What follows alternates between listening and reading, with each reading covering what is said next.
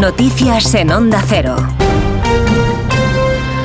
Buenas noches. Más de 100 palestinos han muerto esta madrugada después de que el ejército de Israel haya lanzado decenas de ataques aéreos contra varias viviendas y mezquitas en la ciudad de Rafah, en el sur de la franja de Gaza, donde se espera que las fuerzas israelíes lancen una inminente ofensiva terrestre ante las críticas de la comunidad internacional por la gran cantidad de desplazados que se encuentran en la zona.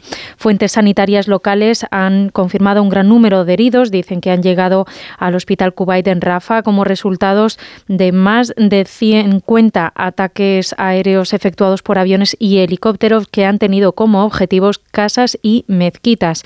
Además, han notificado la llegada de cientos de civiles a los hospitales para protegerse de los ataques que en media hora han alcanzado al menos 10 viviendas. En otra línea de asuntos, el expresidente de Estados Unidos, Donald Trump, ha amenazado a los aliados de la OTAN con retirar la protección de Estados Unidos frente a un hipotético ataque ruso si no cumplen con las contribuciones que Trump considera obligatoria y que ascienden al 2% del Producto Interior Bruto, un porcentaje que la alianza estableció como orientativo.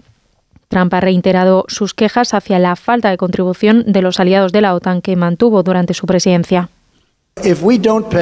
Si no pagamos y nos ataca Rusia, ¿nos protegerá usted? Y contesté, si no ha pagado y tiene pagos atrasados, no, no, no les protegeré y por el contrario, les animaré a que hagan con ustedes lo que demonios les venga en gana. Tienes que pagar tus facturas.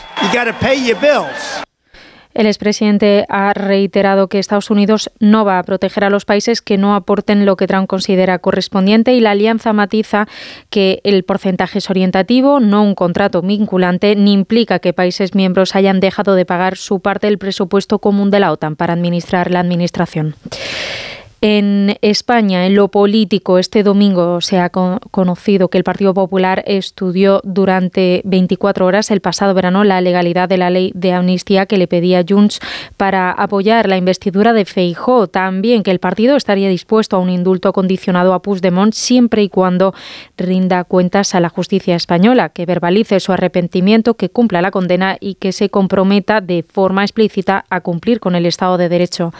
El expresidente del Gobierno, José Luis Rodríguez Zapatero ha dicho este domingo que estas revelaciones implican el fin de una infamia que han sufrido, han sufrido durante los últimos meses y ha ironizado con el giro que supone en el discurso del PP.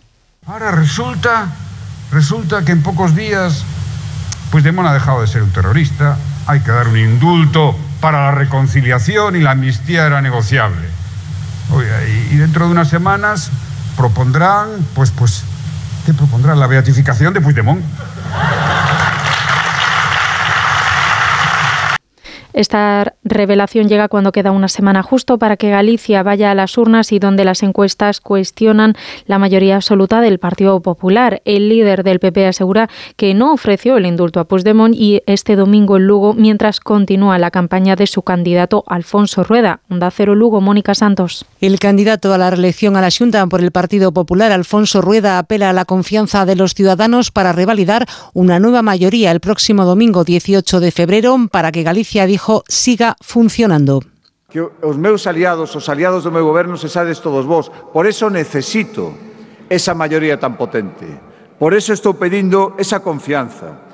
Eu quero que co vosso voto o que fagades é facerlle algo tan sinxelo e tan necesario como facerlle a vida un pouco máis doada, máis agradable, máis levadeira os 2,7 millóns de galegos, nada máis e nada menos. Rueda pidió tamén el botón para ayudar al presidente de su partido, Alberto Núñez Fijo, a llegar al gobierno de España.